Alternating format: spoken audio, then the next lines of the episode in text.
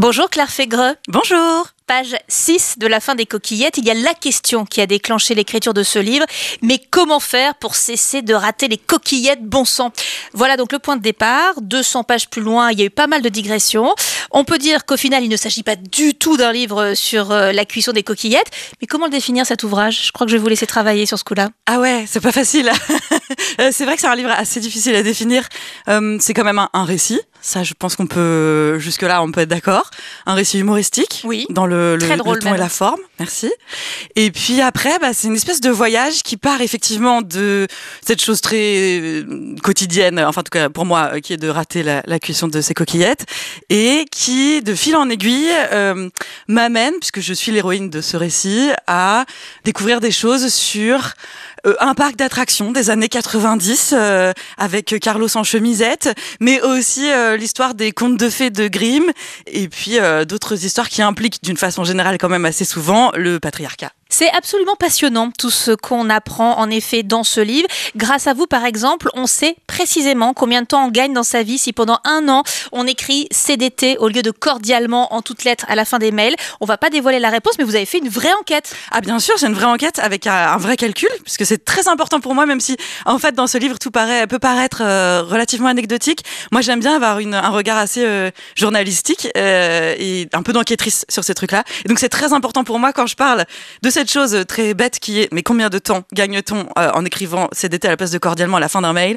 Euh, C'est important que ce soit un vrai calcul, en tout cas au plus proche évidemment que euh, ça, ça reste euh, du domaine de l'imaginaire, mais, mais c'est important de, en tout cas d'avoir une démarche qui est un peu euh, avec des vraies statistiques, etc. Grâce à vous également, on n'ira plus jamais les commentaires sur Amazon avec euh, le même détachement parce qu'ils peuvent s'avérer passionnants.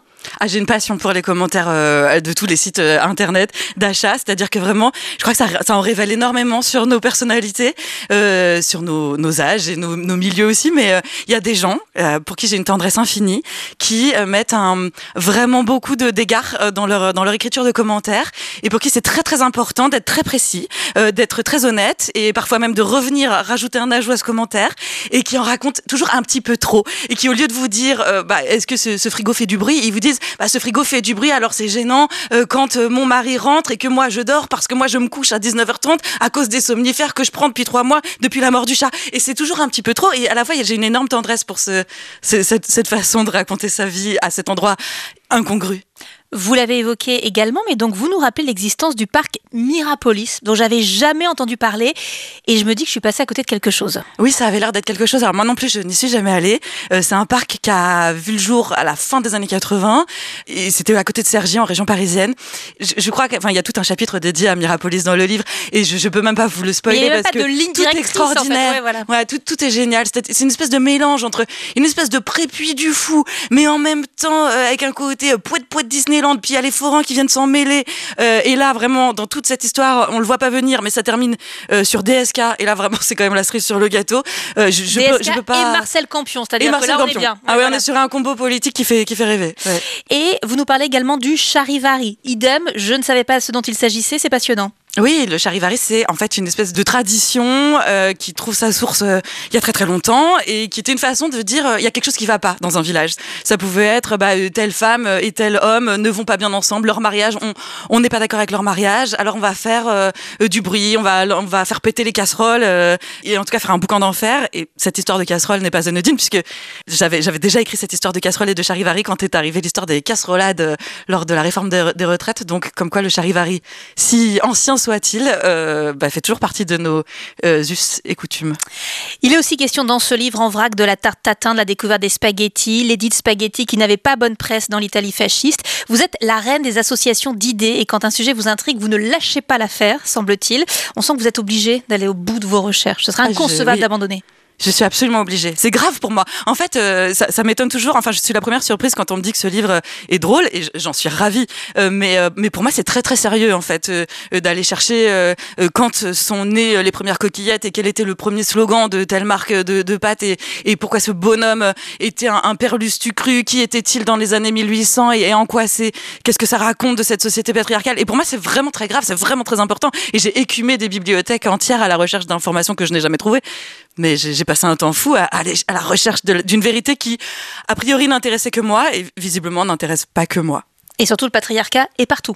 Oui, c'est ce qu'on peut constater à la fin de cette lecture et de cette enquête, c'est que le patriarcat est partout, même dans un bol de coquillettes. Et ça, on l'avait pas forcément vu venir. Non, pas du tout. Vous faites des spectacles, Claire Fégreux, vous chantez, vous fabriquez des podcasts. Le point commun de tout ça, c'est l'écriture. Quel est le plaisir particulier dans l'écriture d'un livre?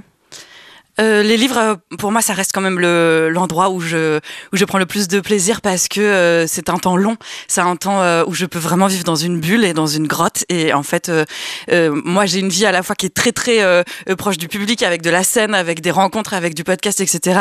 Où je, je vois des gens, je me nourris de gens, mais j'aime aussi énormément me mettre dans une bulle d'écriture. Et les, les livres, l'écriture de livres permet ça, d'aller très très loin, de se dire, bah là, ça fait ça fait quand même trois semaines que je j'enquête sur ce site d'archives pour retrouver le certificat de décès d'une femme qui peut-être a croisé la route du créateur des coquillettes euh, en 1842. Qu'est-ce que je fais? Je sais pas bien. Est-ce que c'est vraiment un métier? Je suis pas sûre. Est-ce que ça va me rapporter de l'argent? C'est vraiment pas gagné. Les livres en général, c'est pas la meilleure façon de, non, de devenir ça, riche. Sûr. Hein? En revanche, euh, en termes de plaisir d'écriture, c'est vrai que c'est c'est inégalable. Ça veut dire que le prochain est déjà quelque part euh, dans votre cerveau? En tout cas, j'ai plein d'idées. Ça, Ah. c'est sûr. Claire Fégreux, vous publiez La fin des coquillettes, un récit de pâtes et d'épée chez Binge Audio Édition. Un livre qui vous donnera les réponses à plein de questions que vous ne vous êtes sans doute jamais posées, mais dont vous serez ravis de connaître les réponses. Merci beaucoup. Merci beaucoup. Bonne route.